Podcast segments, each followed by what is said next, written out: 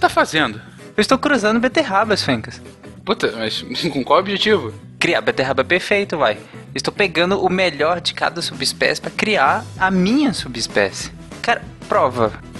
Hum, nossa, realmente. É a melhor beterraba que eu já comi na minha vida. Muito boa mesmo. É, opa, agora prova minha. Gosta, você tá fazendo experimento também? Sim, eu vou vencer o Tarek no jogo dele. Duvido, cara. Ok, mas. Gosta, essas suas aqui estão meio escurinhas, não estão não? Eu ainda não acertei a cor, mas prova. É, é, Guaxa, desculpa, cara, mas isso aqui é chocolate. Sim, é chocolate belga com castanhas. Eu fiz tipo ovo de Páscoa, mas no molde de beterraba. Bem, isso não vale muito, né? Qual beterraba tu quer mais um pedaço? A minha ou a do Tarek? Ok, você tem um ponto. Você venceu fácil essa. Ah, chupa, Tarek.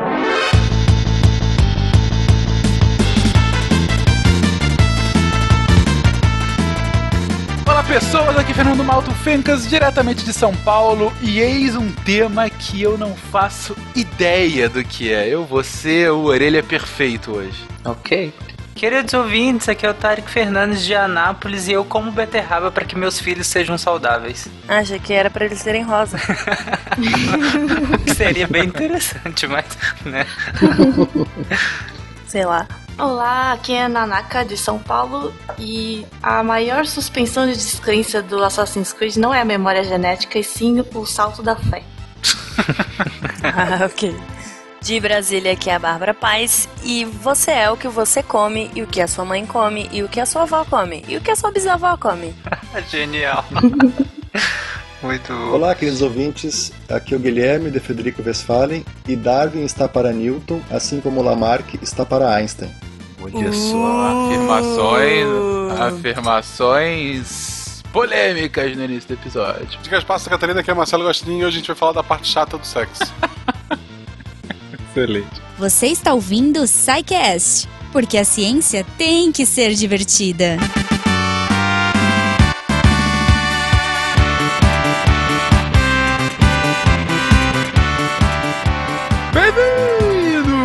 A mais uma sessão de Recadilhos SciCast. Eu sou o Fencas. E eu sou a Jujuba! E aí, Gama, tudo bem? Tudo bem? Tudo, tudo, ótimo. Eu imagino que está tudo ótimo, porque a gente já passou pelo Pint of Science e deve ter sido um sucesso. Sim, estamos gravando no dia anterior a um Pint, já na expectativa. Bom, o evento, estive lá hoje, estava bombante. É, estaremos lá amanhã oh, falando. Bombante é uma palavra bonita. Bombante, bombante. Puxa, espero que ter encontrado vocês, ouvintes. Mas enfim, vocês falam Sim. depois que vocês acharam. Na semana que vem, a gente dá os recados das pessoas que a gente encontrou Amanhã. terça. É isso. A, Pois é. amanhã, que na verdade, pra quem tá ouvindo na sexta, é alguns dias atrás. Enfim, tá muito confuso. Mas, Feika, sabe o que também está um sucesso, uma coqueluche neste. Coqueluche. Conte-me. pois é, eu gosto, gosto dessas coisas. O curso do Lucas Caton, olha aí. Exatamente, Ju. No curso do Lucas, que está uma coqueluche, como você disse. Sim. Você tem oportunidade de aprender a criar páginas web, aplicações que os usuários precisam autenticar, ou seja, criar login e senha em aplicações, além de enviar e-mail nessa aplicação, layout para página, mesmo sem design, negociar venda de projeto, descobrir quanto você merece ganhar com o que você está desenvolvendo. Milhões! o legal é que é tudo online. Exatamente. E começa com explicações básicas também pra quem não entende nada, tipo eu, assim. A linguagem que ele utiliza é o Ruby, que é o código fonte aberto, ou seja, você não precisa de programas mega caros para começar a programar. E, enfim, como a gente já anunciou na semana passada, a gente aqui apenas reforça o curso, que é um curso excelente e que vale o preço que custa. Ele está geralmente na casa dos 200 reais, mas para você, somente para você, ouvinte do SciCast, que quer começar agora a programar, ele sai por 30 reais. 30 temers. Olha aí. Então, não perca tempo e entre lá, lucascaton.com.br barra SciCast. Gente, é importante entrar pelo nosso link pro Lucas saber que são os nossos ouvintes que estão se inscrevendo e pra gente fazer mais sucesso. E é isso aí. Acredito no Sci Power de vocês. Sci Power. e o Sci Power também está presente, Ju, na nossa lojinha. Nossa lojinha. SciCast. Lodinha Catim. A loja continua lá aberta, o saldão da loja. A gente tá com promoções muito interessantes, camisetas, canecas. Olha aí. Últimas unidades, agora é hora, gente. Agora é hora, literalmente, É que depois isso. vai acabar. se você não tinha ainda, se você queria aquela camiseta, corre porque está acabando e a gente ainda não sabe quando os estoques serão repostos. Exato. Essa palavra é estranha, mas tudo bem. E lembrando ainda, gente, dois recadinhos finais. Primeiro, as inscrições para entrar na equipe do SciCast do Deviante foram encerradas no último Ah. domingo. Pois é, Jujuba. Essa tristeza também tá, porque agora é hora de analisar um porrilhão de currículos que a gente É recebeu. verdade. Mas brigadíssimo. Vocês são incríveis, cara, fato, vocês são nossa, incríveis. Vocês superaram nossas expectativas de número de inscrições. Passamos de uma centena de inscrições. Aguardem que entraremos em contato em breve com todo mundo pra gente continuar organizando essa nova leva de apoiadores literais, né? De pessoas aqui que estão na labuta Sim. conosco produzindo esse conteúdo lindo. Exatamente. Então, calma, peguem seus saquinhos de papel, respirem dentro deles, segurem a ansiedade que em breve a gente vai entrar em contato com vocês. Exatamente. Os escolhidos, the chosen ones. Uh! eu tô dramática hoje. Na verdade, na verdade, Fencas, é que eu tô enrolando porque eu não sei como fazer uma piada com É, epigenética. é uma coisa bem, Então- bem estranha mesmo, Ju. Inclusive, como eu disse no início do episódio, eis um tema que eu não sabia absolutamente de nada. Eu vim aqui tábula rasa pra aprender. Vamos lá, mais uma horinha e meia aqui pra gente aprender sobre isso. Vamos pro episódio então, Ju? Vamos, porque eu preciso aprender também pra poder fazer piada no Epigenética 2, se tiver, sei lá. Beijo, galera.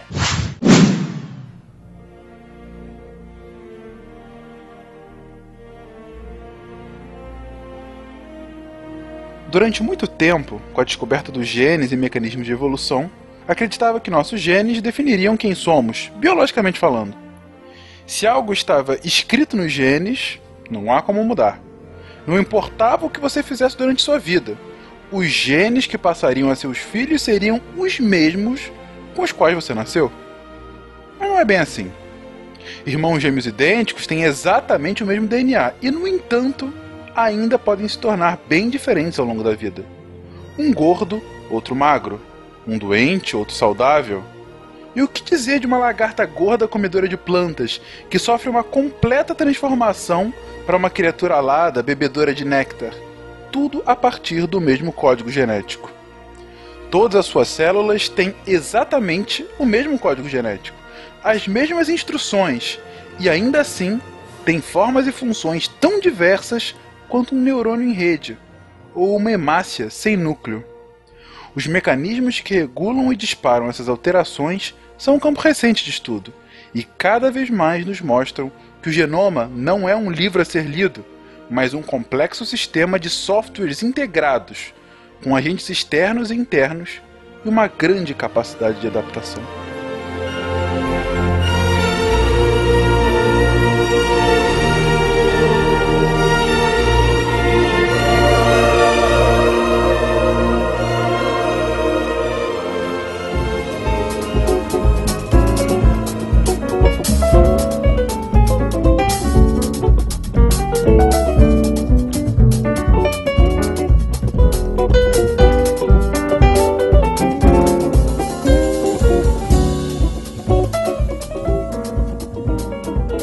Falar que hoje eu tava comentando com a Amanda, minha digníssima, é, qual seria o episódio de hoje. Ela também não entendia o que, que era o termo. E a minha explicação foi tipo essa, assim, ah, é quase um retorno ao lamarquismo, pelo que eu tô entendendo. Mas vamos começar com isso mesmo, gente. O que, que é epigenética? Lamarck estava certo, afinal? O que, que tá acontecendo aqui? Lamarck estava certo, mas pelos motivos errados. Então ele estava errado sem saber que estava certo. Vale como resposta? Não, deixa um pouquinho mais claro isso. Isso descreve durante uns 200 anos praticamente todos os cientistas, né? Mas ok. Basicamente. Então, epigenética. Epi é um prefixo do grego que significa acima de, em cima de. E genética, genética. Então, o nome na biologia sempre dá uma dica mais ou menos do que, que a gente está falando. A epigenética é o estudo daquilo que está acima dos genes. Ainda não diz nada, eu sei.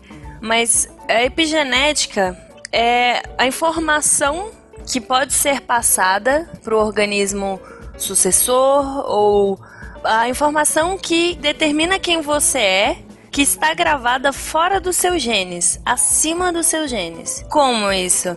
Com a forma que os genes estão organizados e não na sequência deles. Então, pensando assim, o seu genoma é a sequência do seu DNA. A, T, C, G, G, C, G, A. Essa sequência ela está definida no momento em que você é concebido, tem o seu genoma. O máximo que vai ter de diferente é se acontecer alguma mutação ali no meio do caminho.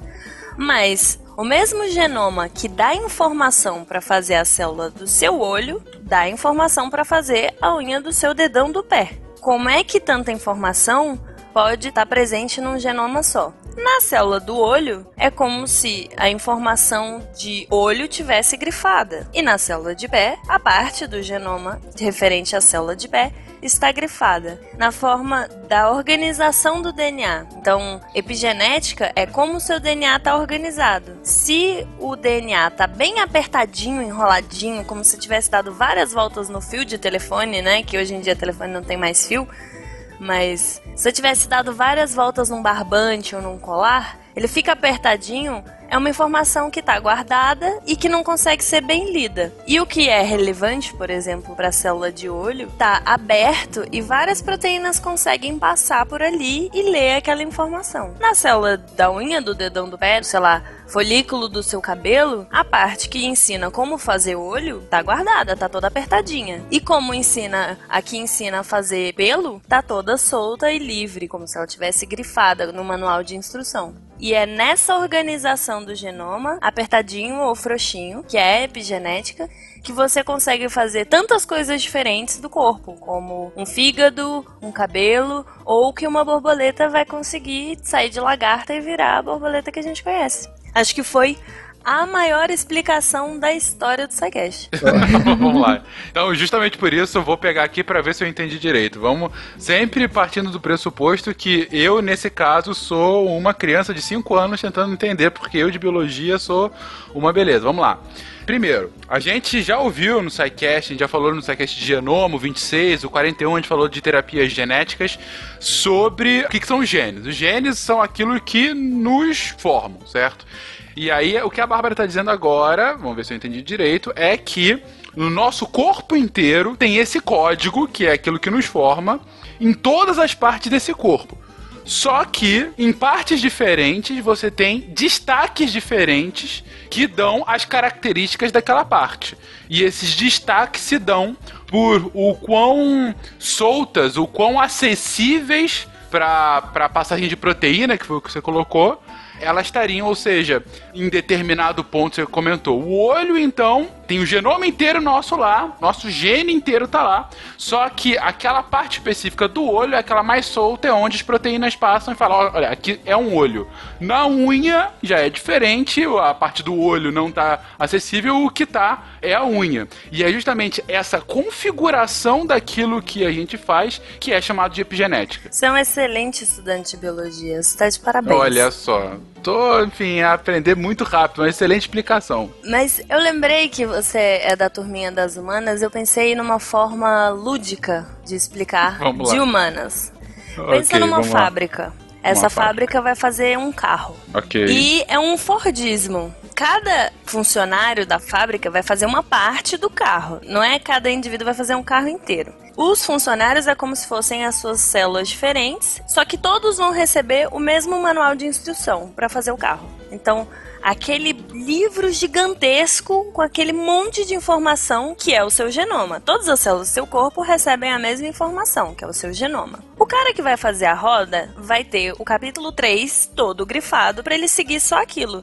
E o resto não vai estar tá grifado, porque não é relevante para ele, porque ele só tem que fazer roda. O cara que vai fazer para-brisa vai ter o capítulo 5, que é de para-brisa, e assim sucessivamente. O código genético é o mesmo, todo mundo ganha o mesmo manual, mas a forma que ele está organizado é que é diferente, e isso é epigenética. A epigenética são os grifos distintos para cada um desses. Perfeito, uma analogia excelente. Esse é um dos mecanismos. Eu entendo de uma outra forma, às vezes quando eu tenho que explicar a epigenética, assim, mais para pessoas que não têm muita noção de biologia, eu falo que é um silenciamento de alguns genes e ativação de outros, ou na verdade mais assim, o silenciamento do que ativação, porque todos os genes estão codificando proteína, mas alguns não vão codificar proteína em alguns locais específicos. Por exemplo, as células do fígado vão codificar algumas proteínas e as células do músculo outras.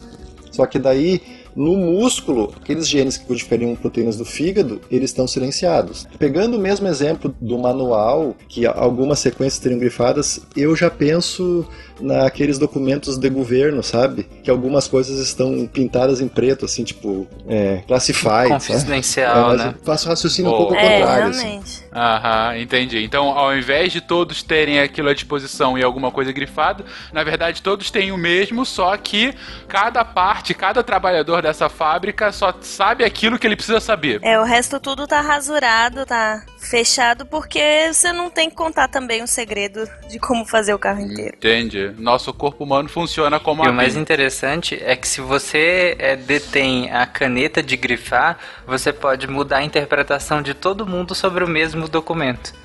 Você grifa só as partes que você quiser, as pessoas vão interpretar somente o que você quer que elas interpretem, cada uma delas. Então você gere tudo apenas dando o que você quer que as pessoas interpretem. Esse é o futuro. Olha só. Agora volta pra biologia. O que, que isso quer dizer de um ponto de vista de epigenética, ter essa caneta para grifar? Isso quer dizer que, dependendo do que você precisa, você pode grifar ou desgrifar uma região. Por exemplo, se você está num ambiente muito estressante, você precisa que o seu corpo produza mais proteínas ou tenha uma ativação de genes de resposta a estresse.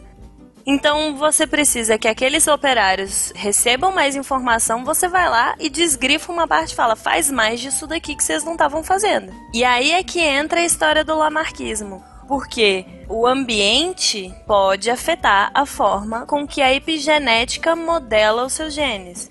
Então, a maneira com que um organismo cresce, se desenvolve, as reações químicas, o ambiente em que ele está exposto, tudo isso vai ativar e desativar parte do genoma em momentos e locais específicos. Isso significa que sim, o ambiente tem efeito sobre o seu genoma, só que não o genoma, o epigenoma. E o mais importante, esse silenciamento gene, ele pode ser herdável. É exatamente isso que eu ia perguntar, porque pelo que eu lembro das aulas do colégio lá quando você faz aquele embate entre Lamarck e Darwin, e é o velho exemplo da girafa. Como a girafa tem aquele pescoço grande, Lamarck defendia aquela lei do uso e desuso, né? Enfim, girafas elas esticavam mais o pescoço, iam esticando e esticando, mas mais do que o pescoço esticando por conta do uso, elas passavam isso para os seus descendentes.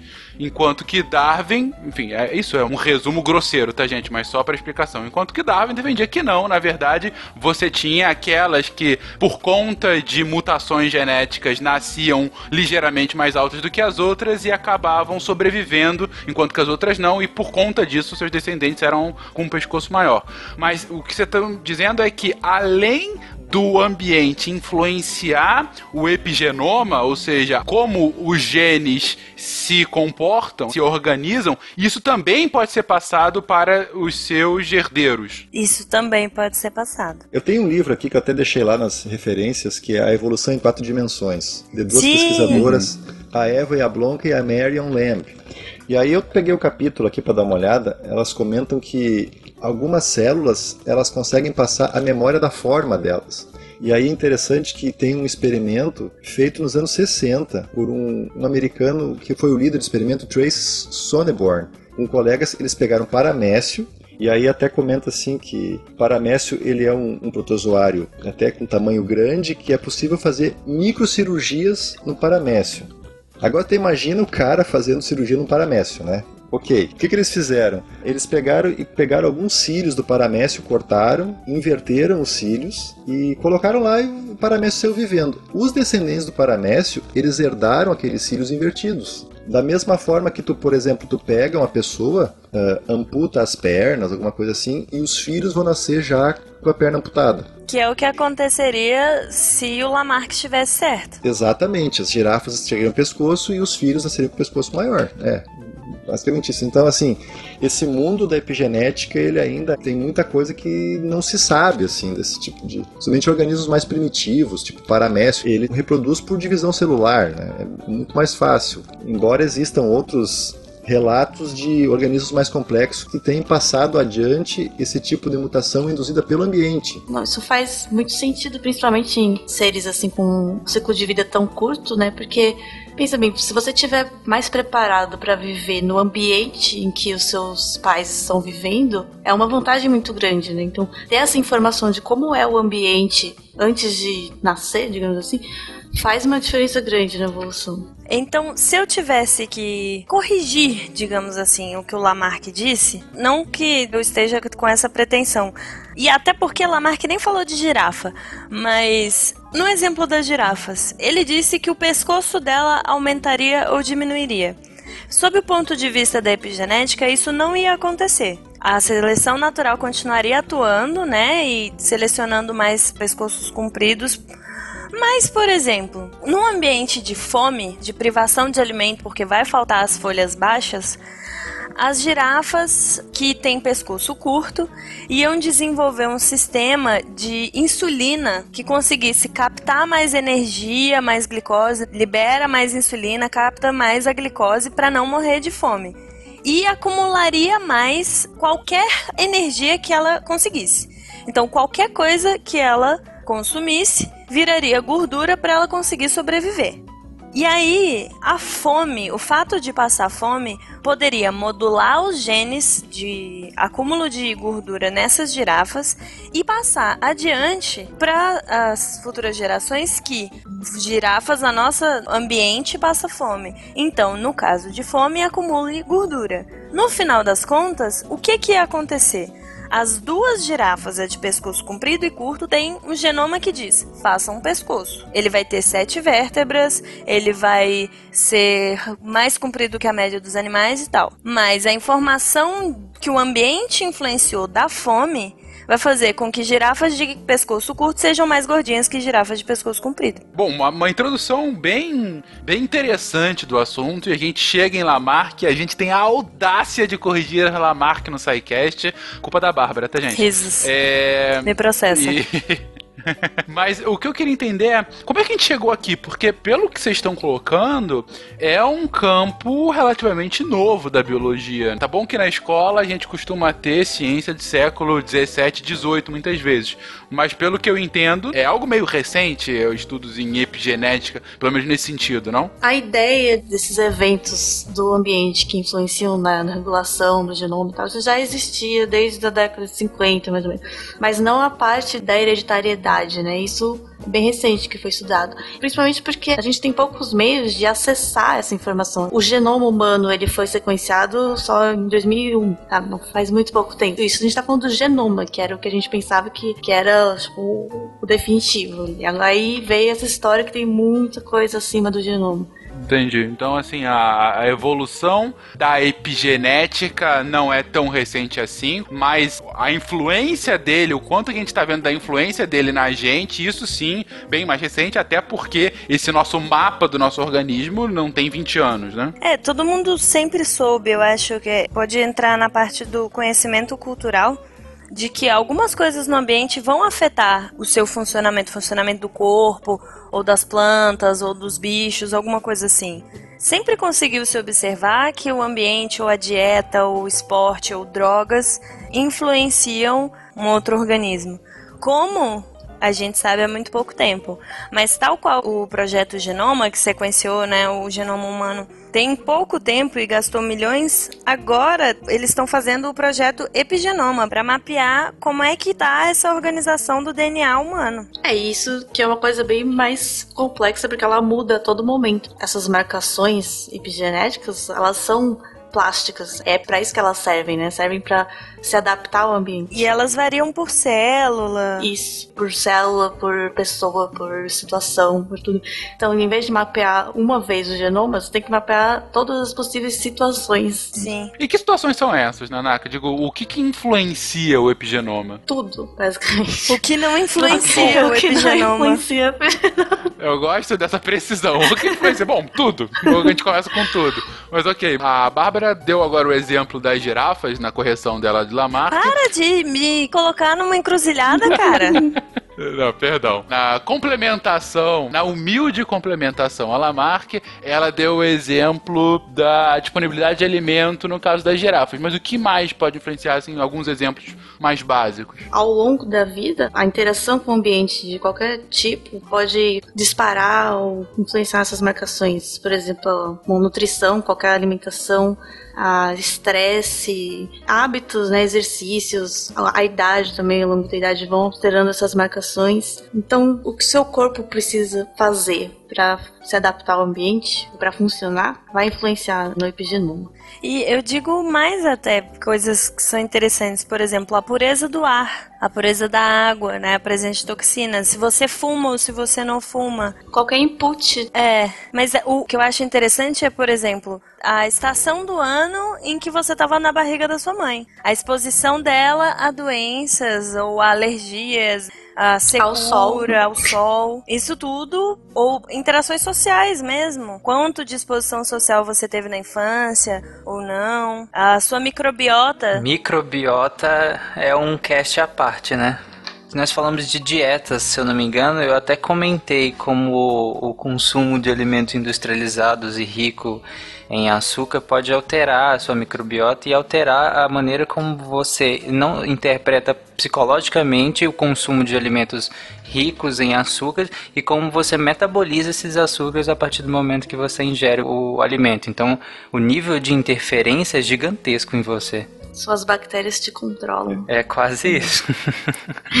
Cada dia que passa, eles estão soltando mais pesquisa que mostra que os micro-organismos afetam inclusive a forma com que você pensa. Sim. É, Que legal saber disso, gente. Pois é, nesse caso, como eu falei, uma maneira como você pensa um alimento calórico é alterada pela sua biota intestinal. Entendi. Então a gente pode afirmar, sem dúvida, que o Tarek tem bactérias Oh, meio Deus. Suicidas dentro dele. Claro que tem as bactérias da beterraba. Melhores Ba- bactérias. Beterrabiófilas, eu diria. Terrabiófilos controlam o Sim, Tarek, tá certo. Exatamente. Mas, gente, vocês colocaram naquela definição um pouco abrangente que tudo pode influenciar o nosso epigenoma. Agora, como que influencia? Porque, assim, mais uma vez, pegando aquele exemplo que a Bárbara deu agora há pouco, no caso da pouca disponibilidade de alimento para as girafas, elas poderiam começar a ter uma alteração epigenética para conseguir processar menos alimento de forma mais efetiva, de forma mais eficiente para o seu organismo. Como mais a gente acaba sofrendo esse tipo de alteração? Assim, voltando algumas casinhas para trás, só para contextualizar, é porque perguntou assim: há quanto tempo se estuda a epigenética? Assim, eu não sou uma criatura tão velha assim, né? Eu completei 35 anos ontem, né? Deem os parabéns. Parabéns. Parabéns. parabéns pra mim, isso aí. é uma forma de dizer. Tá, enfim, tô brincando. Comecei minha faculdade de biologia em 2001 e terminei em 2005. E ninguém falou nada de epigenética, nada. Foi darwinismo clássico. E eu tive professores muito bons, que foram doutores pela URGS, que é um dos melhores cursos de genética do Brasil, etc. Foram alunos do Salzano, e quem sabe o que eu tô falando entende o que significa ser aluno do Salzano. Eu fui descobrir a epigenética depois na faculdade, lendo trabalhos de evolução de planta e adaptação de nicho de planta para o trabalho que eu faço, que é a de sistemática e taxonomia, que é a identificação de plantas. Eu trabalho com especiação. Então, assim, a epigenética ela está se colocando, em termos de planta, como uma forma de acelerar a evolução em certos tipos de planta, principalmente plantas invasoras, porque elas conseguem mudar as adaptações a certos nichos, às vezes mudam de continente, mudam de país, pegam um clima diferente do que elas evoluíram originalmente, elas se adaptam muito bem e elas conseguem é, sobrepujar as outras plantas que estão ali por competição. Então, assim, o genoma delas continua igual, mas elas têm uma vantagem adaptativa de conseguir um clima, um solo diferente, alguma coisa que não estão adaptadas. Os experimentos ainda são bem incipientes, assim, começou a explosão disso aí começou em 2007 para cá, que eu comecei a pegar literatura, e estão vendo assim que, que sim, que em algumas formas, algumas espécies de planta, a epigenética ela está sendo um, digamos assim, um acelerador da evolução para se adaptarem a ambientes diferentes, que elas não evoluíram originalmente, mas que elas estão se dando muito bem hoje. Certo? Então, assim, de certo modo, a calor, a, a, vários tipos de coisas diferentes que elas não tinham na época lá que elas evoluíram, há milhões de anos atrás, elas estão se adaptando hoje e estão conseguindo melhorar o seu fitness. Quanto falta para chegar igual aquele filme Fim dos Tempos e elas começaram a tentar matar os seres humanos? Olha, olha algumas já matam, é só tu comer elas, uma vez que. Né? Come folha de mandioca. Não, no fim dos tempos a natureza só balança e as pessoas começam a se matar. É, é terrível, eu mal. Guilherme disse né, da, que as plantas estão usando a epigenética para se adaptar mais rápido. Isso faz todo sentido, porque ficar dependendo de mutações, digamos assim, aleatórias do DNA para seleção natural, ali os indivíduos que sobreviverem, se reproduzir, é um processo longo, demorado. E as alterações epigenéticas, elas são flexíveis, elas acontecem de acordo com o ambiente que a planta está vivendo, então é muito mais rápido mesmo. E elas são muito mais reversíveis do que mutações no genoma.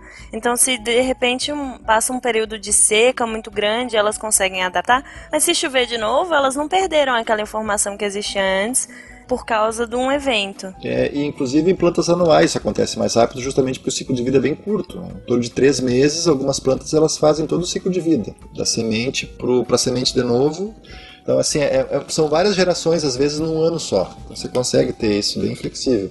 It's lupus. Lupus, lupus. Lupus. Lupus. Lupus. Lupus. Lupus. It's not lupus. Lupus is a bad diagnosis. It's not lupus. Mas, ok, então vamos na parte mais prática de como isso acontece. Ou voltando àquele exemplo inicial que vocês deram. Vou pegar aqui o exemplo da fábrica da Bárbara e do Guilherme. Vocês comentaram, ok, é a fábrica, você tem aí o manual de cada um desses trabalhadores, e esse manual tá rasurado em quase todo ele, menos aquela parte em específica. E aí o Tarek falou: ah, mas se a gente consegue reescrever, a gente pode fazer várias coisas.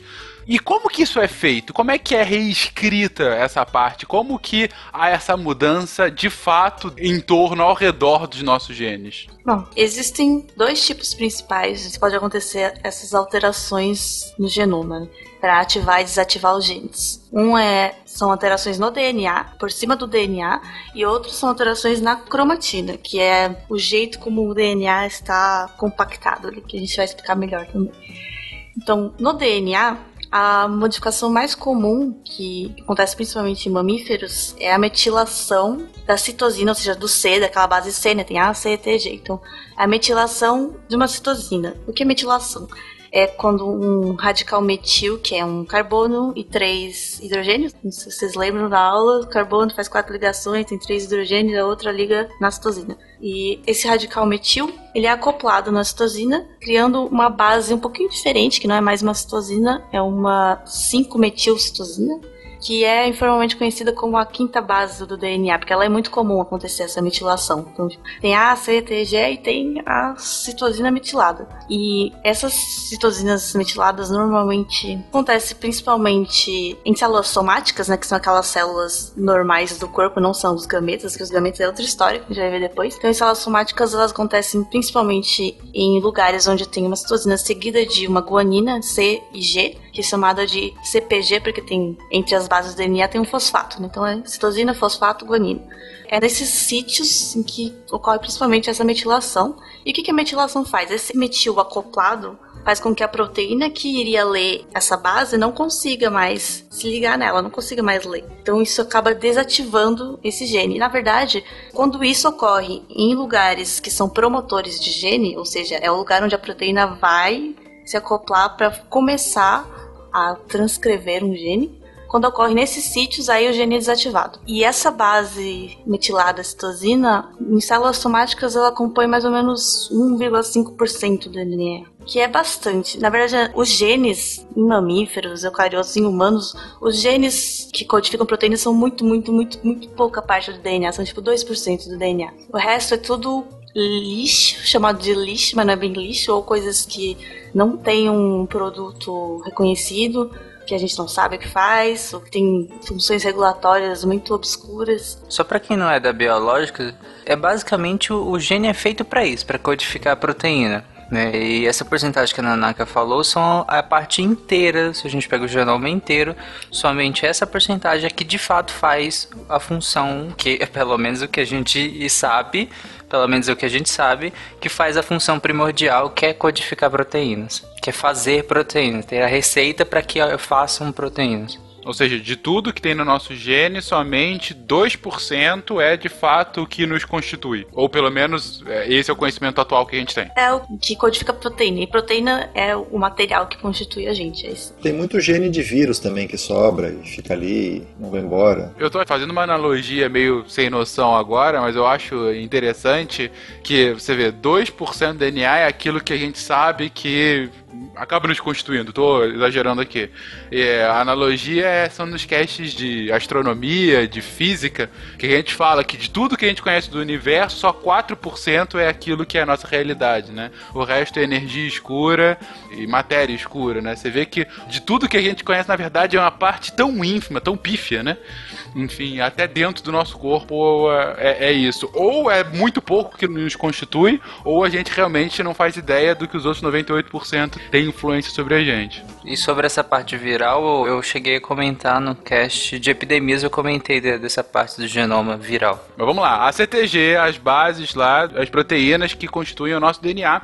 E essa metilação que você colocou agora, Nanaka, nada mais é do que um processo que um radical, esse radical é um radical que fica livre e, e de repente Sim. se acopla, é isso? É, então, ele tem uma enzima que pega ele e acopla no DNA. Eles não só uma, tem várias enzimas que fazem esse trabalho de controle da metilação, da metilação e da desmetilação do DNA. Elas pegam esses radicais livres e usam eles. Que inclusive esses radicais a gente consegue através da dieta, né? A gente não fabrica eles, a gente tem que comer eles. Tá melhorando o assunto de hoje. Por exemplo, eles são possíveis de a gente obter consumindo a metionina, folato, vitamina B12, principalmente a metionina. E a metionina é um aminoácido, um dos mais é, comuns, assim. Só que a gente não consegue produzir, a gente obtém ele pela dieta. E essa metionina é usada na fabricação do colágeno, de eliminação de toxinas, enfim, para vários processos metabólicos. E eles existem em praticamente todos os alimentos que contêm proteína ou seja, ovos, leites, peixes, carnes, no caso de vegetarianos aí tem castanhas, sementes, então e isso fornece os tijolos, não é bem os tijolos, mas isso fornece os tijolos, é a matéria-prima para a metilação acontecer. Então, tipo, o seu corpo sabe o que está fazendo, teoricamente. Mas se você não der a matéria-prima para ele, ele não vai conseguir fazer. Então, é muito importante se alimentar bem desses radicais. Então, acontece que aquele radical, ele se acopla à citosina, que ela está geralmente precedida da guanina, esse novo elemento, esse novo composto, ele faz com que quando a proteína for ler aquela parte do DNA, ele não leia justamente o que? O composto, a, a área próxima? O que, que ele impede que é, leia? assim, esse metil acoplado, ele forma uma perninha, assim, para fora do DNA. E, assim, o DNA, ele tem uma forma de hélice, né? Se você for ver, forma sulcos maiores e menores intercalados. É difícil você visualizar, mas tente, enrola alguma coisa aí, acha uma figura, você vai, você vai ver. E aí, as proteínas que leem o DNA, que iniciam a transcrição, que elas se encaixam nesses sucos. E aí, essa perninha de metil não deixa a proteína se encaixar. Porque, no fim, se você for ver na biologia, biologia molecular, tudo que é forma é função. Então, a, a forma define a função.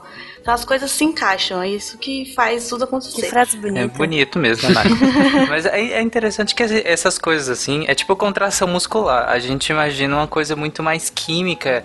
Química que eu falo assim, tipo, moléculas acontecendo, mas é uma coisa bem física, né? Uma coisa bem mecânica. Imagine essas coisas como uma coisa bem mecânica e que qualquer mínima alteração morfológica altera toda a função já. Altera toda a expressão, toda, toda a função daquilo. A metilação é basicamente o Obi-Wan Kenobi chegando pros Stormtroopers e falando: esses não são os droids que vocês estão procurando. Sendo que os droids são as proteínas que estão lendo o DNA e obedecendo a regra que eles estão falando. Então eles estão obedecendo uma função, procurando droids. Aí chega ali a metilação e fala: esses não são os droids que você está procurando. E eles move along. Eles continuam, pulam aquela parte e continuam lendo o resto. Cara, você ganha muitos pontos com essa analogia. Parabéns. Beleza. Mas além da medilação, tem outras enzimas que fazem exatamente o contrário. Uhum. Que é uma acetilação. Ela vai chegar numa região que tá muito apertadinha, tá silenciada, né? Não tá sendo lida, não tá sendo transcrita. Aquela informação tá guardada, tá ali. Mas tá inativa. Então o DNA é aquela coisa que eu meio que falei e não falei. O DNA ele fica organizado na forma do que a gente chama cromatina. Aí o que é menos importante de ser lido no momento, aquilo, né, que tá passado de preto, ele fica empacotadinho e o que você tá usando, você deixa espalhado, aberto para todo mundo conseguir acessar, para as enzimas conseguirem acessar, inclusive espacialmente conseguirem ligar lá. Se tem uma informação que está guardada e você precisa tirar, tem uma enzima que é a estona acetilase, não é a metilação, é uma acetilação, que ela vai permitir a expressão dos genes. Ela não vai ligar exatamente no DNA, ela vai ligar na estona, que é uma proteína que organiza o DNA, e vai falar: abre isso aqui. E aí ele vai abrir e vai ser lido.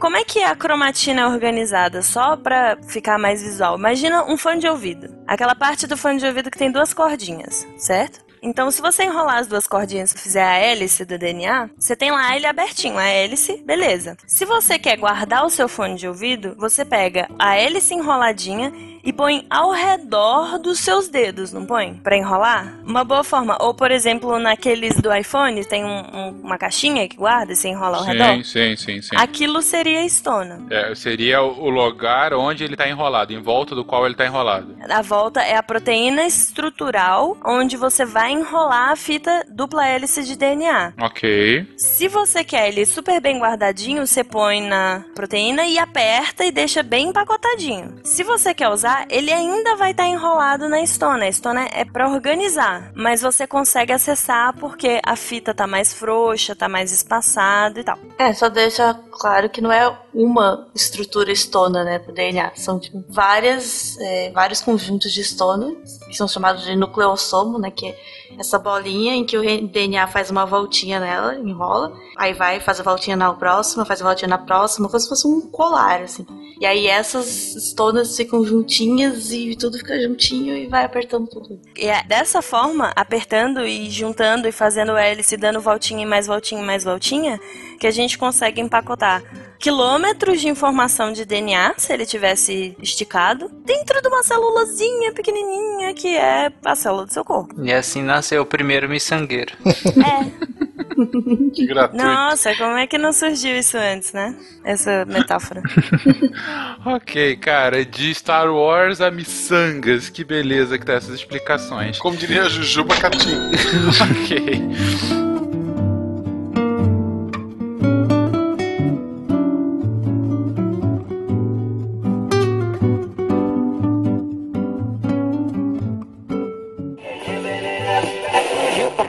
Bem-vindo à Rádio 2.0.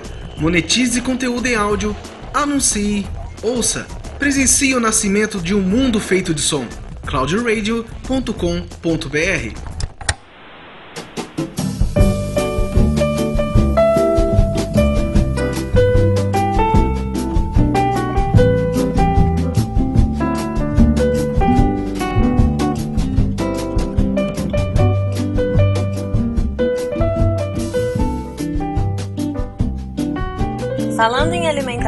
tem alguns estudos clássicos de epigenética que precisam ser citados. E eu acho que o primeiro deles, até de uma forma cronológica de falar, é a história dos estudos na população da Holanda, que aconteceu na Segunda Guerra Mundial. Então, o que, que houve, né? Durante a Segunda Guerra Mundial, teve um bloqueio alemão à Holanda, que impediu o fornecimento de alimentos para aquela região. Então, de novembro de 44, olha, olha como eu tô de humanas. De novembro de 44 até maio de 1945, a Holanda passou por uma fome enorme. Estima-se que 20 mil pessoas morreram de fome por falta de fornecimento de comida. E assim, essas pessoas nessa época chegaram a comer grama, bulbo de tulipa, e queimaram todo tipo de, de madeira, tipo os móveis, tudo que eles tinham para se manter no inverno cruel lá na, na Europa. Quando a guerra acabou e as coisas se normalizaram, né, o, o fornecimento de alimento se normalizou, essa população se tornou um grupo de indivíduos muito bem definido para pesquisa científica mesmo. Indivíduos bem definidos, de uma população bem definida, que passaram por um único período de malnutrição ao mesmo tempo e a excelente estrutura, infraestrutura de saúde que tem na, na Holanda desde aquela época e o hábito de se manter registro de todos os processos, estudos epidemiológicos que tem dessa época e os registros da fome fizeram com que essa população pudesse ser muito bem estudada. Então eles conseguiam enxergar, por exemplo, se a mãe teve má nutrição durante o primeiro trimestre da gestação. O que, que aconteceu com esse bebê, com essa criança, com esse adulto? E se foi no segundo trimestre? E se foi no terceiro trimestre? Então essa população foi amplamente estudada e uma das coisas que eu acho mais interessantes que mostrou foi, por exemplo, se o bebê foi concebido durante a fome e a mãe passou o primeiro trimestre passando fome, o primeiro trimestre de gravidez, esse bebê, né, e esse futuro adulto vai desenvolver o que chama de síndrome de genes econômicos. Então ele acha que está sempre em privação. Não sou criativo o suficiente para tirar a história da girafa do nada. Então aquilo que eu falei da girafa gordinha é o que acontece com essas pessoas. Elas acham que estão sempre em privação, os genes tentam economizar ao máximo. Então são pessoas super propensas à obesidade, a acumular energia, mesmo que elas comam a mesma coisa que outra pessoa de outro lugar da mesma época elas vão ter um risco maior de desenvolver, por exemplo, diabetes e, e serem obesas, porque os genes estão sempre economizando energia, porque a informação que ficou registrada é economize energia porque você vai passar fome. Eu, eu notei essa pra usar, só deixa eu... Sou epigeneticamente comprometido. Isso. Se a mãe, na verdade, passou fome durante o segundo e o terceiro trimestre de gestação, eles geram né, indivíduos com maior predisposição a cardiopatias e, na verdade, e aqui diabetes, não no outro, aqui diabetes, uma desensibilização da insulina. Uma atriz famosa que é fruto dessa fome da Holanda é a bonequinha de luxo Audrey Hepburn. Então, as crianças cujas mães sentiram fome no segundo terceiro trimestre geralmente são crianças que nascem pequenas e permanecem pequenas a vida inteira, magras, com propensão à doença, com fragilidade de saúde. As crianças depois elas nascem bebês enormes, porque o bebê está acumulando o máximo de comida que ele pode, de energia que ele pode. Então dá um super bebê, super gordo, super pesados e tal.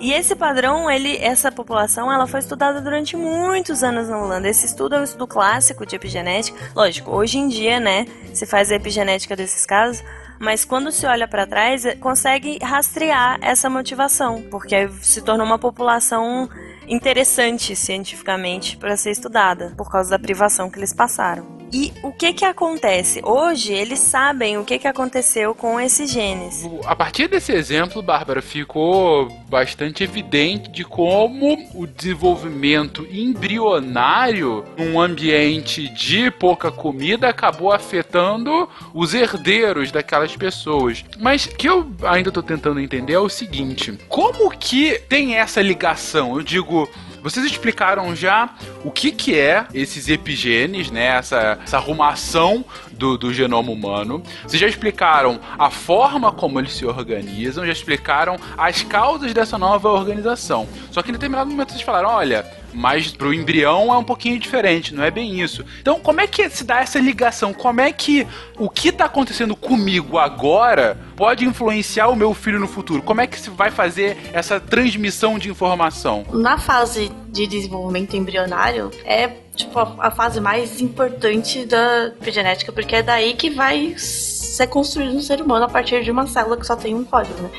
Então, assim, você pensar, eu, ser humano completo, tem já minhas células, cada uma tá lá fazendo a sua parte, então cada uma sabe o que tem que fazer. Inclusive, a gente não comentou, mas quando a célula se divide, uma célula normal se divide, ela copia, existem enzimas que mantêm esses padrões de metilação, então ela vai copiar o DNA junto com o padrão de metilação para que a célula filha continue realizando a mesma função. Agora, no embrião, você tem que começar do zero, digamos assim, né?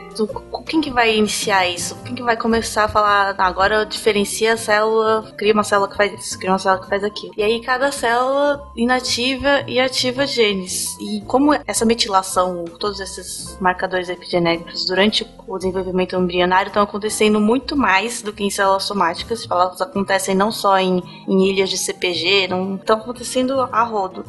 E por isso que essa fase é tão sensível em relação ao ambiente, à alimentação da mãe e tudo isso. Não, isso ficou claro que o ambiente está influenciando a gente o tempo todo e que isso vai ter influência em como o nosso organismo. O que eu tô aqui tentando entender é, mas como é que isso é passado? Isso não é passado pro embrião dos, enfim, você tá Eu entendi lá, a sua você- pergunta. Se cada célula do nosso corpo tem um padrão epigenético diferente, como é que o embrião vai aprender o que cada célula tem que ter como padrão epigenético? Obrigado.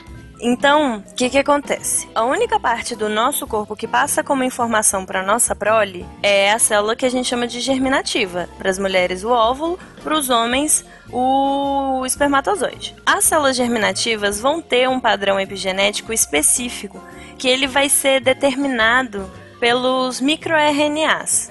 RNA são uns 37 caches específicos. Assim, dá pra fazer uma temporada um ano inteiro só falando de RNA. Eu não vou me aventurar a explicar isso, porque realmente a gente vai ficar aqui pra sempre e não é tão relevante. Aquele basicão, né? Que o DNA é o ácido desoxirribonucleico, enquanto o RNA é o ácido ribonucleico, então é um pouco diferente. ribonucleico. Em termos de fábrica, o DNA é quem dá as ordens, né? É o chefão que fala eu quero um carro feito.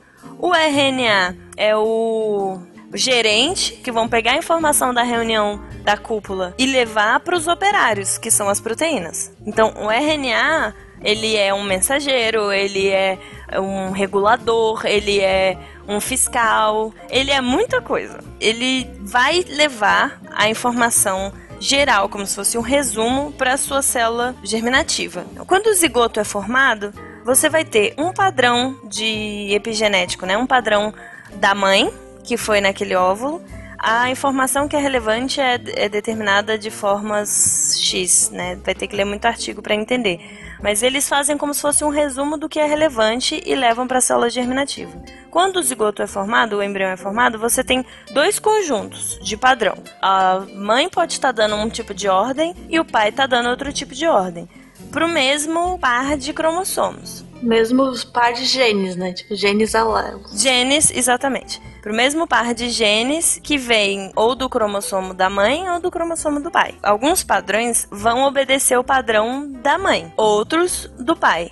Eu não vou me lembrar quem é quem agora, mas eu sei que a placenta, ela obedece, acho que o padrão de metilação da mãe. Os genes para a formação da placenta obedecem à mãe. E uma de um- uma outra parte, que agora eu não me lembro se é o cordão umbilical ou se é alguma outra coisa, é, é do pai. E inclusive tem uma batalha muito legal que acontece a nível epigenético, que é a ordem do pai, do espermatozoide, do padrão epigenético paterno, é que seja criado um bebê enorme, que consuma muita energia da mãe, que ele seja gigantesco e forte e gordo. Por quê? Pro macho, cada filho mais forte que for é vantagem.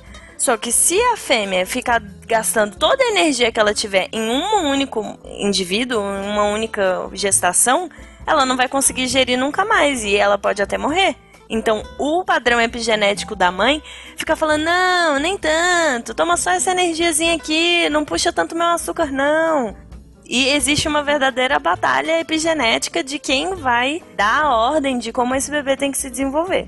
A vivência do bebê no útero, o que vai acontecer assim que ele nascer, e tudo, toda a vivência dele vai moldar o padrão de desenvolvimento epigenético posterior.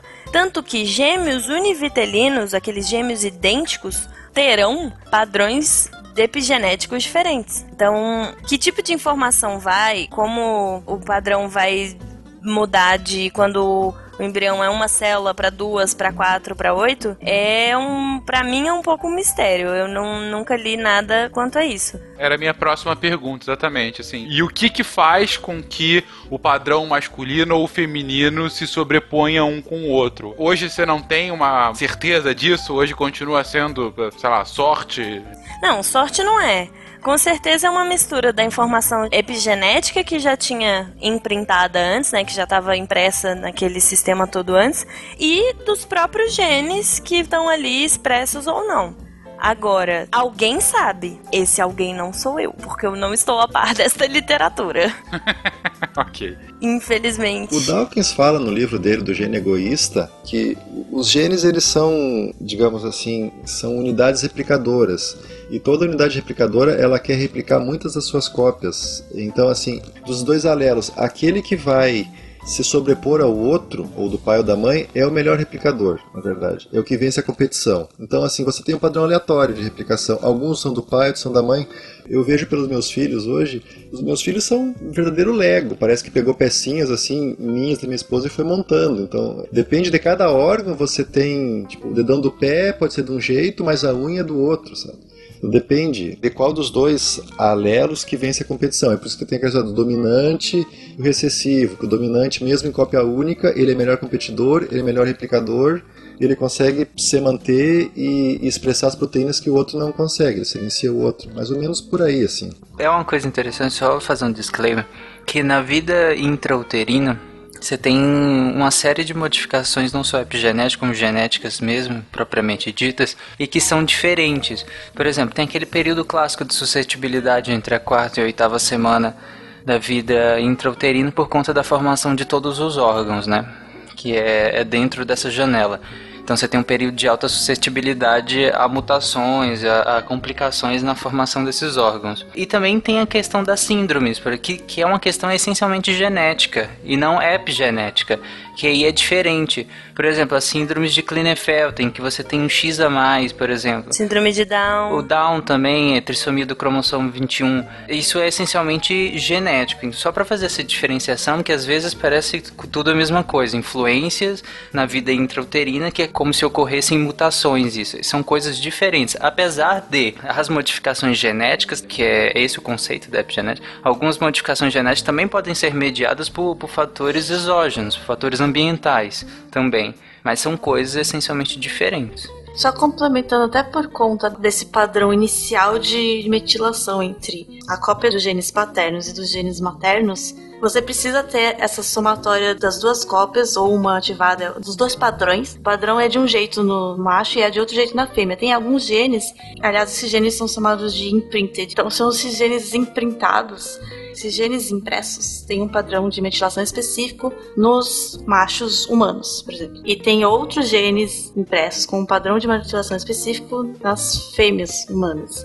E para um zigoto, que é o óvulo e espermatozoide, né? Quando a fecundação acontece, para o zigoto se desenvolver, ele precisa dessa informação inicial que justamente esses genes impressos iniciais vão dizer por onde que a célula vai ter que começar a se diferenciar.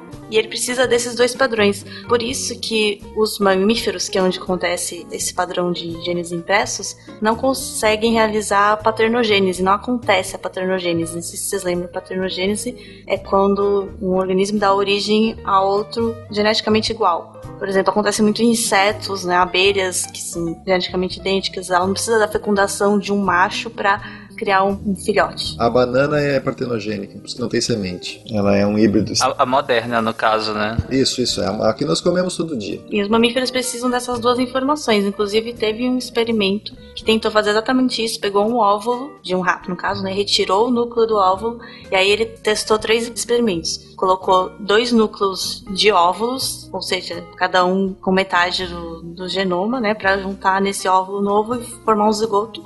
Dois núcleos de espermatozoides e no outro fez um núcleo de cada. E só desenvolveu quando teve um núcleo de cada. Quando tinha dois núcleos iguais, ele não desenvolveu. Entendi. Então, o ponto é, para que um organismo mamífero se desenvolva, é essencial, é indispensável, melhor ainda, é indispensável que haja um macho ou fêmea. Não há como nem por algum tipo de modificação desses zigotos que a gente consiga fazer com que dois idênticos possam se reproduzir. Essa é a conclusão desse experimento. Polêmico. é, essa é a conclusão desse experimento. Sim. Tem como fazer dois iguais se reproduzirem? Sim. Se você pegar um óvulo que vai ser fertilizado, transferir o núcleo de um óvulo para o corpo de um espermatozoide sem o óvulo, você tem um espermatozoide com núcleo de óvulo, certo? No caso de ovócito, né? Ovócito, é. Então eu tenho ali separado ele, certo? Se eu transferir o núcleo de um ovócito para um espermatozoide e conseguir imprintar um padrão, um padrão de metilação e acetilação masculino no genoma feminino do ovócito, do núcleo do genoma que foi transferido, papapá, você vai ter um padrão epigenético masculino, um genoma feminino e vai poder fertilizar. Mas eu acho que a gente está se distanciando, essa é uma parada que. É, nesse caso, a gente teria que ter total domínio de quais genes estão silenciados, como. Não, mas meu ponto agora é mera curiosidade. É, isso já foi feito? Isso é teoricamente possível, mas já foi feito na prática? Tem sido testado, tem promessa de que será feito na próxima década. Sim, é assim que a comissão de ética inteira fica velha demais para avaliar isso. Ou a China, ou a China se interessar em fazer isso, porque a China não precisa de comitê é. de ética, então. Temos indicação de. Com licença. Esconde a droga num livro sobre lupus? Nunca é lupus. O Tarek estava comentando sobre algumas doenças que têm o background genético, né? Como, por exemplo, as síndromes, a síndrome de Down, que é a repetição de um cromossomo, o cromossomo 21.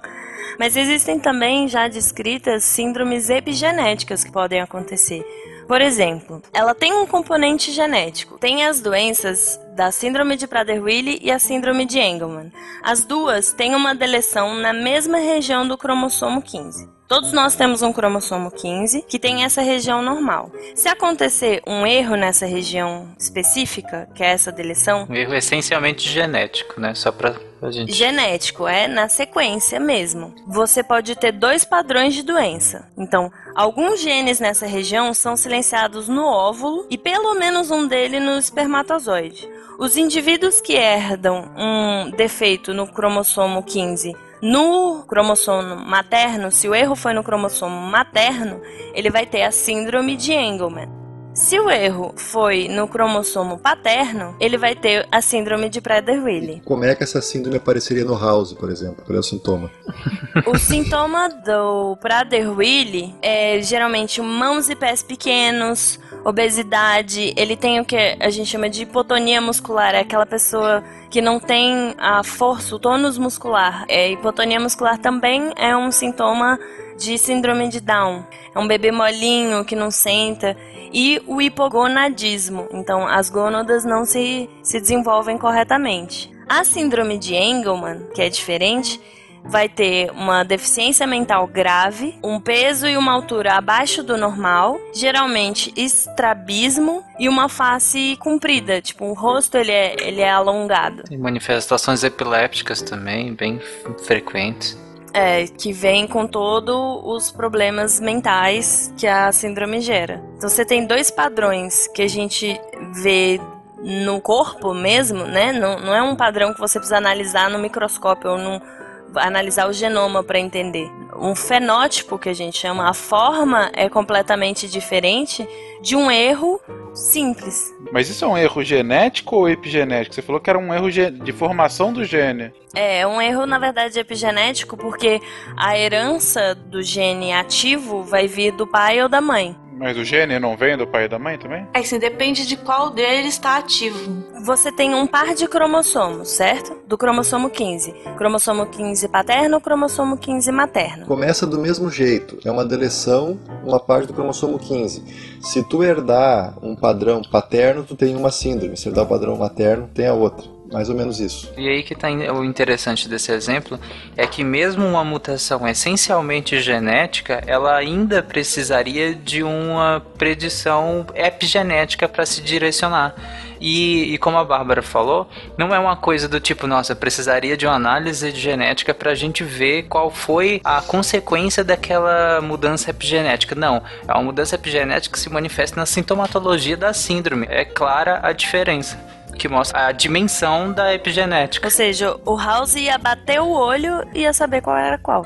Ia bater o olho e falar, isso é uma mutação no gene 15, só que com uma mudança epigenética direcionada para essa síndrome específica. Acho que eu entendi então. Então, a mutação é genética, só que a forma que ela vai se manifestar depende da epigenética, se for herdada da, do pai ou da mãe, é isso? Isso. Ah, é tão bom quando você entende, finalmente fecha. A sequência de letrinhas das duas é igual digamos assim, é só um, um gene ou outro que se expressa diferente. Vou tentar fazer uma comparação aqui. A gente tem dois cromossomos que levam a mesma informação. Vamos dizer que o cromossomo paterno dá informação amarelo e o cromossomo materno dá informação azul. Se você tem os dois funcionando, isso é um efeito epigenético, tá? A regulação dessa cor que vai vir é um efeito epigenético. Ele que está manifestando epigeneticamente. Se aconteceu uma mutação no paterno, o que devia ser a mistura dos dois verde, que é o padrão normal, vai ficar só azul, que é da mãe. E aí é uma síndrome. Se acontecer uma mutação no materno, que é azul, e ficar só a informação do paterno, que é amarelo, o padrão vai ser amarelo, que é outra síndrome. O normal seria a combinação dos dois, que é verde. Então, o erro é genético, a informação é epigenética. Então, você estava falando de síndromes de cromossomos, ativação e inativação. Se vocês forem pensar, na verdade, as mulheres têm dois cromossomos X. Então elas têm um genes, apesar de não serem idênticos, né, um ser do pai e outro da mãe, eles são os mesmos genes. Então, para compensar essa dose dobrada de genes, um dos cromossomos X, ele é sempre quase completamente inativado. 85% dos genes não estão sendo lidos, estão lá, ficam para sempre enroladinhos sem fazer nada. Inclusive, isso dá pra ver no microscópio, você vê lá uma, chamado corpúsculo de Barr, né, que é uma região mais densa, que é exatamente esse cromossomo X que está inativado. Tá, até aí você fala, ok, consigo ver isso na célula no microscópio, mas que diferença isso faz? É muito legal que dá pra ver essa diferença no fenótipo, ou seja, no, é, visualmente em, por exemplo, gatos gatos domésticos que têm a pelagem de cor diferente. Porque nos gatos, a informação da cor da pelagem fica no cromossomo X. Então, por exemplo, tem gatos, tem três cores possíveis. Tem o branco, que é sem cor, tem o marrom e o preto. E aí, se você vê um gato que tem três cores, ou seja, branco, marrom e preto, com certeza ele vai ser fêmea, porque o que significa ter três cores? Significa que em algumas regiões um dos cromossomos X foi inativado, essa inativação é aleatória, então dependendo da cada célula, inativa o cromossomo X de forma aleatória, um ou do pai ou da mãe. E aí, se você vê que ele tem três cores, significa que na parte marrom foi ativado o do pai e na parte preta foi ativado a da mãe. Por isso, com certeza, é uma fêmea, porque ele tem duas informações de cor.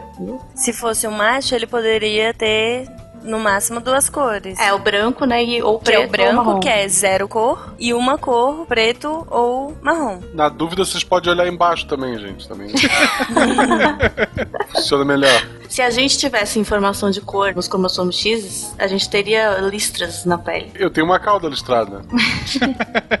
então tá, continuem aí. Resposta carinho da mãe pode afetar a gente? Possivelmente. Possivelmente. Como? Você pode ser uma pessoa meio triste, meio frustrada, ter mamiz. Não era isso? um pouquinho mais profundamente. Além de você ter problemas ou qualidades psicológicas, eu digo, como pode afetar o seu gene o carinho da mãe? Bom, eles fizeram experimentos com ratos, de novo, né? Obrigaram ratinhos, né, pra existirem. Coitados dos ratinhos, mas eles são necessários. Fizeram experimentos que analisaram o comportamento de algumas mães faziam muito carinho, lambiam seus filhotes e cuidavam muito bem deles, enquanto outras era meio que não ligava muito durante a infância, né? Porque os ratos, eles ficam independentes rápido. Não é porque é uma mãe ruim, sabe? Uma fêmea mãe estressada, ansiosa, ela vai ter esse padrão de não lamber o filhote. E uma mãe relaxada, mais tranquila, ela consegue dar um pouco mais de atenção, lambe o filhote, faz carinho no filhote e tal. Não é porque são mães ruins, isso é um padrão que reflete o ambiente dela também. Ok, Bárbara salvando os ratinhos para não serem considerados mais mães. Mas continua aí, Nanaka. É, então, e aí esses filhotes que foram mais acariciados, mais bem cuidados, eles acabam também se tornando adultos mais calmos, com baixo nível de estresse. E os que não foram muito acariciados se tornam ratinhos estressados e alertas. E isso faz todo sentido biológico. Porque se a mãe era estressada, vivia num ambiente estressante, que ela não conseguia cuidar do filho, o filhote crescer e ser um rato alerta, que tá atento pros perigos, que tá toda hora prestando atenção, ele vai sobreviver melhor naquele ambiente. Enquanto que num ambiente calmo, isso seria um gasto de energia à toa. Ele pode ser um rato calmo e feliz. E isso, eles viram que são isso é feito por padrões de metilação programados com o lamber da mãe no, no filhotinho. Porque, inclusive, eles pegaram e injetaram no cérebro dos ratinhos a metionina, que são fontes de metil. Nos ratinhos calmos foram lá e injetaram metionina, ou seja, metilaram os, os genes. Aí ele se tornou estressado e alerta, independente do cuidado da mãe. E o contrário também foi feito, né? Injetaram uma droga que removia os metis e aí o rato ficou calminho. Como é que foi feita essa pesquisa? Eles pegavam esses ratinhos, né, que foram não cuidados, e eles colocaram eles numa bacia com água, né? O cientista quer dar um nome bonito, mas é uma bacia com água com uma plataforma num lugar. E ensinaram os ratinhos que se eles chegassem naquele lugar, ia ter uma plataforma que ele ia sair da água e ia se salvar. Quando eles aprenderam esse caminho, eles tiraram a plataforma. Os ratinhos que tinham uma mãe cuidadora iam para a região, nadavam, nadavam, nadavam, nadavam, nadavam e ficavam procurando. Eles eram persistentes, porque eles sabiam que a plataforma ia estar ali. Os ratinhos que não tinham o cuidado da mãe, eles nadavam, iam para a região porque eles também aprenderam onde é que estava a plataforma. Não encontravam e o tempo que eles continuavam procurando antes de desistir era muito menor. Então, eram ratinhos talvez com menos disposição, força de vontade, Então, né? mais impacientes. É, e aí quando eles foram analisar o cérebro desses ratinhos, na verdade não exatamente cérebro, eles foram analisar um gene GR. O gene GR, ele é um receptor de glucocorticoide. O glucocorticoide, ele tá ligado com, por exemplo, com corticoesterona, são hormônios envolvidos no estresse. Eles viram que os receptores de glucocorticoides tinham baixa expressão em ratinhos que não eram muito cuidados. Isso significa que eles tinham altos níveis de corticosteroides, altos níveis de ansiedade, enquanto os ratinhos bem cuidadinhos tinham alta expressão de receptores glucocorticoides, baixo nível de corticosterona e baixa ansiedade. Então, fisicamente, fisicamente, por mais que ele tenha treinado a vida inteira, por mais que ele fisicamente, os ratinhos que não receberam o cuidado eram menos capazes de receber, né, são receptores, de absorver essa informação. Entendi. E é possível, a partir de um experimento desse, fazer uma analogia com os humanos, por exemplo, que o carinho que a gente recebe pode nos deixar mais ou menos propensos a paciência, assim, eu sei que é um, um pulo muito grande que eu tô fazendo aqui, mas a analogia é minimamente válida? Eu já me arrisquei muito hoje corrigindo Lamarck, que não foi uma correção exatamente. Eu não não acho que eu vou responder essa pergunta da forma que você quer, ou Malta, mas eu posso dar outro exemplo da literatura que diz que sim, mas não da forma com que você esperava. Então, teve uma outra pesquisa que foi feita com suicidas. Eu vou dizer que eu acho esse artigo muito legal Com todo o respeito de ser um artigo sobre suicidas, mas é um artigo muito legal. Então, o que, que acontece? Eles tinham três grupos de estudo. Um grupo controle de pessoas que morreram em acidentes, tipo um acidente de carro, uma bala perdida ou caíram de um penhasco. Não foram mortes em que houve sofrimento durante o período. Ok, foi mortes abruptas. Abruptas. Tinha um grupo de pessoas com um histórico de abuso na infância, como um, um fator ambiental, não necessariamente abuso sexual, mas fome, abandono e afins. E um grupo de suicidas sem o histórico de abuso na infância. E eles foram buscar no cérebro dessas pessoas um receptor para neurotransmissores para ver se existia alguma correlação entre a depressão, esses receptores de neurotransmissores, com a condição anterior dessas pessoas, né? No caso, o abuso na infância. O que eles observaram é que o padrão da metilação, se não me engano, um padrão epigenético dos genes de receptores de neurotransmissores que eles avaliaram do grupo controle era muito parecido com os que não tiveram abuso na infância. Então, quem não teve abuso na infância tem o mesmo padrão de receptor que tiveram uma morte do nada. Já os indivíduos que tiveram um histórico de abuso na infância tinham essas regiões dos neurotransmissores metiladas, ou seja, silenciadas. Ou seja, menos receptor sendo produzido significa que fisicamente a disponibilidade de receptor para captar todos os neurotransmissores gerados era menor. Se é um neurotransmissor envolvido na felicidade, no prazer, ele pode estar no momento mais feliz da vida dele.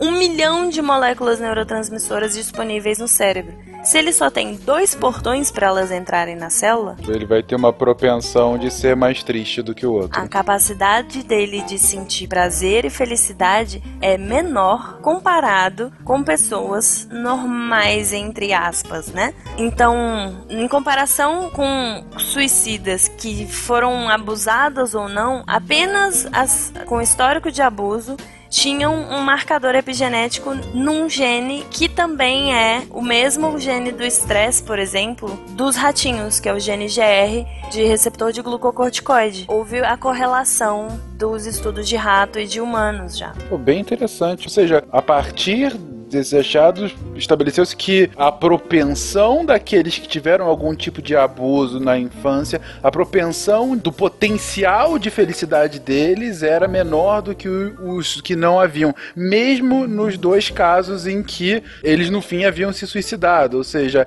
é uma limitação fisiológica daquele grupo, o que leva a crer, e aí eu já estou extrapolando aqui, mas enfim, é, é uma conclusão que eu estou chegando nesse cast, de como, por exemplo, o relacionamento entre pais e filhos, se a gente levar isso ao pé da letra, ele tem esse impacto tão profundo no desenvolvimento da vida dessa criança, não só de um ponto de vista psicológico, mas então até fisiológico, nesse extremo. Não apenas isso. Se você pensa, de novo, uma cultura popular, um conhecimento popular você ouve falar, por exemplo, ah, fulano é muito triste, os filhos dele são assim porque ele é assim, puxaram o pai, não deixa de ser verdade, né? Coitado dos filhos do Tarek.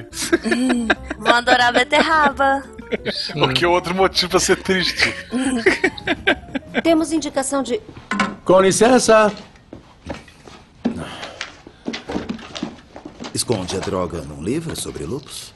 Nunca é louco. É muito interessante, de fato, a gente atestar isso, mas só cuidado, ouvintes, na hora de interpretar isso. Aqui a gente está se baseando em artigos que não são tantos assim, e você viu que o próprio Fencas também colocou várias condicionais, a Bárbara também colocou condicionais na hora de explicar isso. Então, cuidado na hora de explicar isso para alguém. Se preocupe em colocar as condicionais na hora de explicar também, porque não é só essa questão que vai alterar, obviamente, o comportamento. Você tem inúmeros fatores que alteram, inclusive a própria neuroplasticidade que você pode criar, inclusive novos receptores, assim como a gente cria com exercício físico novos receptores para insulina nas células, a gente também pode criar outros receptores no corpo também. Os próprios padrões epigenéticos, eles têm uma característica de reversibilidade também. Exatamente isso. Da mesma forma que você pode herdar um padrão epigenético, a sua vida, a sua vivência, o seu dia a dia, as suas experiências podem mudar esse padrão. Assim, quando a gente fala de genética e de ciência, parece que o que está escrito é absoluto. Mas na verdade, na própria genética, a gente diz que um indivíduo, um ser, um padrão, uma característica, ela é fruto da combinação da genética com os fatores ao redor para que essa genética se expresse. A epigenética é a mesma coisa. A informação pode estar ali, mas ela pode ser modelada, modulada por infinitas coisas, infinitos fatores. Nada é determinado, nada é preto no branco, nada é absoluto a não ser que seja uma trissomia do 21, por exemplo, uma síndrome de Down, que é. Ainda assim não é, que pode ter mosaicismo, mas aí já sou eu divagando, né? Vocês tinham falado de exercícios, né? Também tem pesquisas falando que a prática de exercícios nos pais influencia no padrão epigenético dos filhos que vão ser gerados. Por exemplo, pegaram ratos gordos, machos, obesos, porque como faz diferença de ser macho e fêmea, eles estavam observando as diferenças. Então pegaram machos obesos e fizeram exercícios algumas semanas antes da concepção. E isso já foi suficiente para a prole não herdar os padrões epigenéticos que causariam certas predisposições à obesidade e tal, que seriam herdados dos pais, né? Então, algumas semanas de exercício, tipo, os pais não ficaram magros, mas não perderam sua predisposição à obesidade, mas os filhos sim. Então já foi suficiente para resetar esse padrão. Ou seja, futuros papais entrem na academia antes para ajudar seus exatamente, filhos. Exatamente. E é por isso que na minha apresentação eu falei que você é aquilo que você come e o que a sua mãe comeu, o que sua avó comeu, o que seu pai comeu, o que seu avô comeu. Porque você tá absorvendo todas essas informações do que já passou. Olha a responsabilidade para as futuras gerações. Caraca, velho, minha mãe comeu muita coisa errada. Olha. Sério. Dessa vez você vai ter que concordar com o Tarek, né, Guaxa? num, num cast genética, eu não quero pensar no que foi que meu pai comeu. Eu não quero pensar nessas coisas. E Guaxa, você pode, a partir de agora também, aproveitar esse cast de epigenética e, assim, tem gente que é fisicamente predisposto epigeneticamente a ganhar peso independente da dieta ou do exercício que faça. Conheço pessoas Da assim. mesma forma que aqueles outros eram epigeneticamente predispostos a sentir menos prazer e felicidade do que outras pessoas. Você porque fala, nossa, tu tá gordo, eu vou dizer epigenética. Ele falou, eu achei que fosse chocolate. Você pode, inclusive, lançar o chocolate epigenética, porque a culpa não é sua. É, olha Exato, só. é, é tipo aqueles bar que fica perto da faculdade, escrito biblioteca, né? Aham. Tarek, vestibulando agora, universitário, vive na Olha biblioteca. só. É, volta e meia ele fala pra gente, não, tem que estudar pra minha prova, tô na biblioteca, acabamos de É. descobrir qual, onde é que ele tá Nossa, estudando. não tem nenhum desses perto da UFG. Na verdade tem. Ok. Enfim. Bom, Mas eu queria complementar sobre o exercício, né? Precisa tomar cuidado ao ler esses estudos, porque, por exemplo, eles falam que ah, se os pais se exercitam, os filhos nascem mais saudáveis e ficam saudáveis ao resto da vida. Mas também tem estudos que mostram que pais que se exercitavam regularmente durante muito tempo, as suas crias ficaram programadas para uma vida de bastante gasto energético também. E se eles tinham uma alimentação farta, se eles não fizessem exercícios, eles ficavam gordinhos, porque eles não estavam esperando esse tipo de hábito. o corpo tava esperando que ele ficasse em movimento sempre, e aí eles não se movimentaram, entende? Ou seja, pais, façam exercício, mas também coloquem seus filhos na academia, senão eles fiquem gordinhos. Essa é a minha conclusão. Eu tô levando tudo ao extremo aqui, gente. Que a minha conclusão é busque ser o mais feliz possível que a felicidade pode passar adiante. A felicidade é hereditária. Que bonito. Que Hereditária. conclusão bonita pra esse cast. O que me faz questionar se minha mãe é minha mãe. Porque, ó, Tarek foi achado. minha mãe é as pessoas que assiste a filme como se fosse a primeira vez pela quinquagésima sétima vez e ri, e chora, e adora, e é super feliz. Assim que a senhora Fernandes ouvir esse cast, ela vai chamar o Tarek, meu filho, eu tenho que te confessar uma coisa. Na verdade, eu te achei numa lata de lixo, né? Tava colhendo beterraba, puxei isso Gente, pra finalizar aqui o cast, com essas novas descobertas que a gente tem feito, essa disciplina que tem ganhado força nos últimos anos, enfim, com, com novos experimentos, novas conclusões, que tipo de aplicação de fato a gente tem disso? Ou, ou seja, o que a gente pode fazer com esse conhecimento que a gente está adquirindo agora? Ou melhor, perguntando, quais são os próximos passos? Um passo que já está sendo dado, na verdade, é o uso de drogas moduladoras epigenéticas, né, moduladoras de cromatina no combate do câncer. Então, o câncer são células normais que, por um motivo genético, ou às vezes, na verdade, sempre vai ter um componente epigenético, ela fica muito doida, desregula e começa a ter vontade própria, se desenvolve mais do que as outras, não obedece mais às ordens que lhes foram dadas, são as rebeldes. É, o que ocorre assim, às vezes ocorre a metilação, ou seja, a inativação de genes que são supressores de tumor ou acontece o contrário, a não metilação de genes que causam câncer, que induzem a replicação da célula e muitas outras coisas. Sim. E aí já hoje já tem várias drogas, inclusive no mercado já tem algumas drogas que tem esse componente de alterar a metilação de células tumorais. Câncer, ele é um geralmente um dos maiores focos de estudo quando se fala de epigenética e a gente já tem algumas drogas no mercado que alteram o padrão da cromatina. Mas se você for pensar, essas drogas são muito menos invasivas, porque o tratamento tradicional do câncer seria você tentar matar as células cancerosas, ou fazendo com que o próprio sistema imune da pessoa faça isso, ou atacando diretamente com, com os químicos. E nas drogas epigenéticas, elas tentam justamente reprogramar o que está errado na célula, não matar ela. É, o problema é, o que é mais importante nesse caso é que a reprogramação dessa célula seja específica para a célula cancerígena. E, obviamente, eles têm várias formas de endereçar a droga para chegar só no tumor, né? porque você também não pode sair desmetilando, metilando e acetilando a torta e a direito qualquer célula do seu corpo. Então, da mesma forma que a radiação ela é enviada especificamente para um local, essas drogas são enviadas especificamente para um, um, local. Esse é o passo que já está sendo dado. A gente pode discutir agora quais são os próximos passos. E quais são os próximos passos? Eu particularmente acho que vai ser uma epigenética cosmética sabe? Tudo, tudo tem uma linha de progressão que você sai do essencial e terapêutico e vai para o superficial e estético, né? Cirurgias e afins. Eu sinceramente acho que na hora que descobrirem um shampoo com um modulador de cromatina para o seu cabelo crescer mais forte, mais rápido, ou cor do olho, ou alguma coisa assim, eu acho que as pessoas vão dar um jeito. Ou às vezes, um efeito de melhoramento cerebral, sabe? Nootrópico, de aumentar a concentração. As pessoas usam ritalina para ficarem mais concentradas, por que não usar uma droga? Me deixa. Olha o Tarek se entregando Me aí. deixa.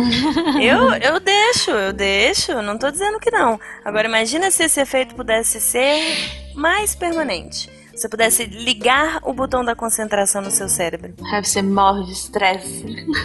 É verdade, você usa duas vezes, não consegue mais dormir por três semanas. É. Nossa, meu sonho. Ah, É, pra você já é assim natural. O meu medo disso é lançarem da- depois da manhã um shampoo epigenético quântico, sabe? Um negócio assim que vai ser um negócio que Certeza, vai eh, esperar. revolucionar a humanidade. O epigenético ele já está sendo usado como quântico, está sendo usado quanto magnético foi usado no passado, né? Magnético, Para magnético várias é bom. pseudociências. Ele já tem sido usado para justificar várias coisas que são bem bobagem. A pergunta é, quando é que vai vir a homeopatia epigenética? Daqui a um tempo vai vir spam. Aumente seu pênis Sim, com epigenética. É possível, eu acho que é plenamente possível. Fantástico. Resultados comprovados. Eu espero que dessa vez funcione, né? É tipo o pescoço da girafa, só que a Exatamente. galera vai confundir com a história de Lamarck, Nossa, vai velho. ficar puxando pra baixo achando também que vai refiro. ficar mais comprido. Ok, tá bom acabar aí com o pescoço de Lamarck, tá excelente, enfim.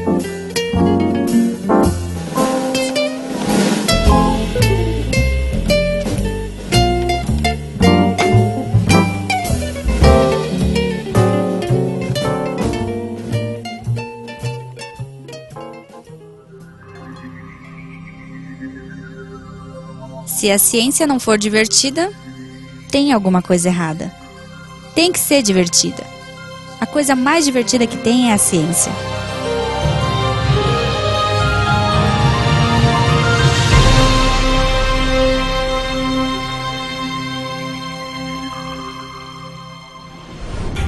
Este programa foi editado por Tapcast. Edições e Produções de Podcast.